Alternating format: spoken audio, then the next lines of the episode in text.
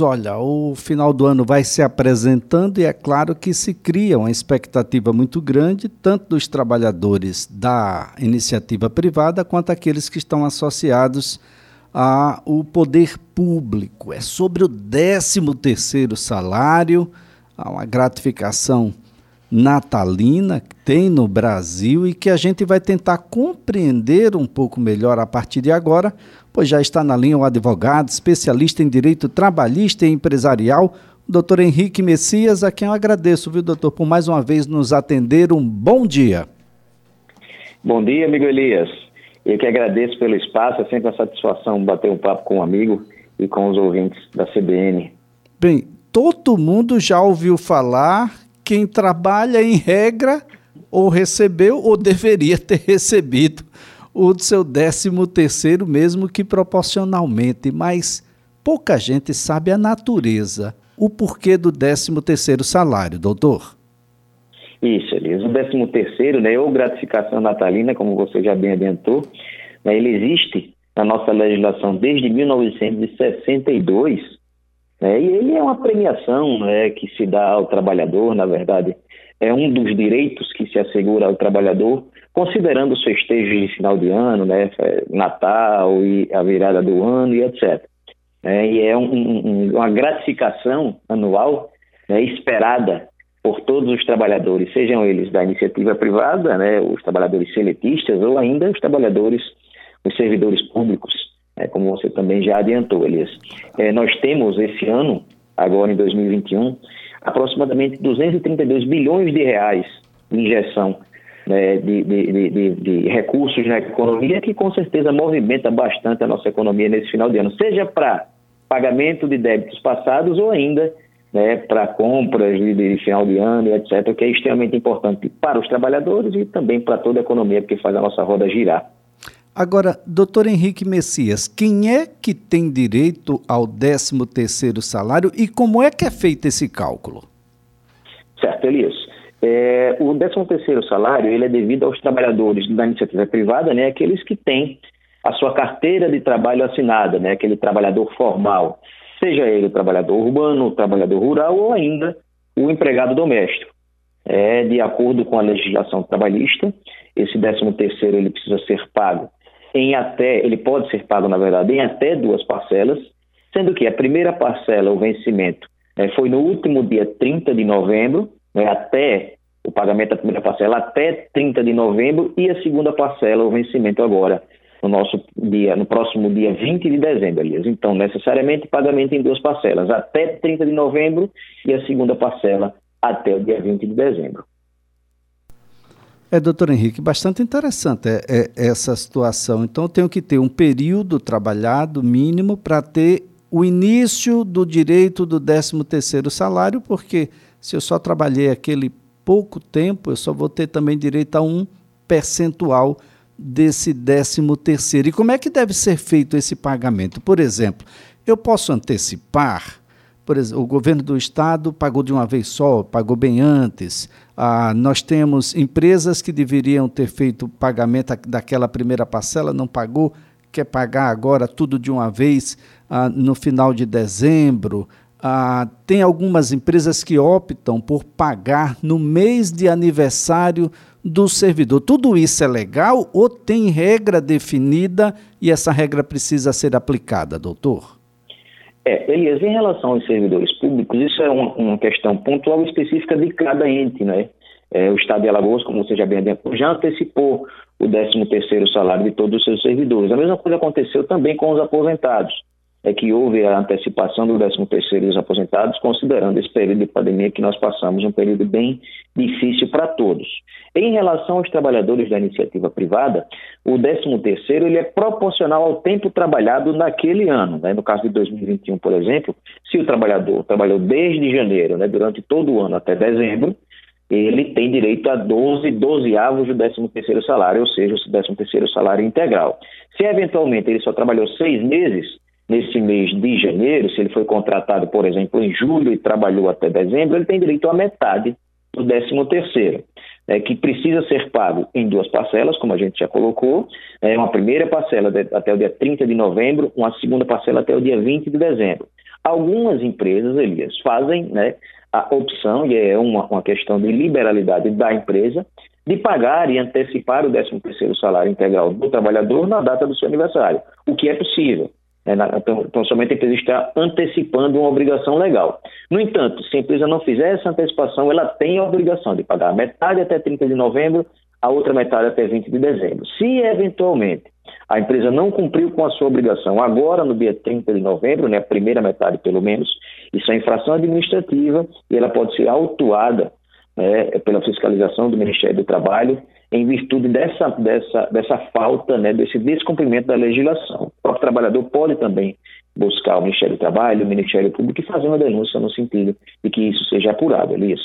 Doutor Henrique, tem descontos? E se tem, quais os descontos que incidem no 13º? Veja, o 13º salário ele tem os mesmos descontos que incidem sobre o salário normal do trabalhador.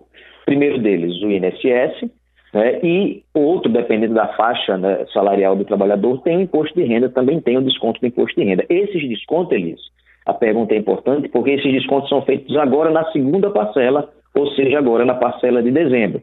A parcela de novembro, que foi paga, deve, pelo menos deveria ter sido paga até o, primeiro, o dia 30 de novembro, ela é paga integralmente sem descontos. A segunda do 20 de dezembro, a gente tem esses descontos. Lembrando que, no caso desse ano, de 2021, como também aconteceu no caso de 2020, do ano passado, existiu a possibilidade de suspensão do contrato de trabalho, dos contratos de trabalho dos empregados, em virtude da pandemia. As empresas enfrentaram dificuldades financeiras, ah, duas medidas provisórias, uma do ano passado e uma desse ano, autorizaram a suspensão do contrato de trabalho e se o empregado teve, nesse ano de 2021, um contrato suspenso, tá? se ele passou um tempo sem trabalhar, recebendo aquele benefício pago pelo governo, é, esse período de suspensão também não vai contar para o 13 terceiro.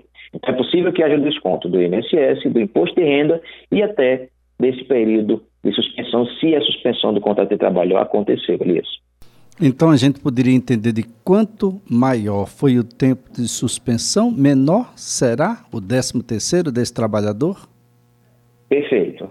Terceiro ele é pago de acordo com os meses trabalhados no ano. Se houve trabalho durante 12 meses, é integral. Se houve durante seis meses, é proporcional. Nove meses também proporcional. Ainda que, no caso desse ano, ele tenha sido contratado em janeiro, né? Ele continua contratado em dezembro, no entanto, ele passou três meses com o contrato suspenso. Vamos imaginar essa possibilidade. Então, ele vai receber nove dozeavos de décimo terceiro. Agora, doutor Henrique, quem se encontra ah, nas seguintes situações, quem está em auxílio-doença ou em licença maternidade, ainda assim pode receber o 13 terceiro salário?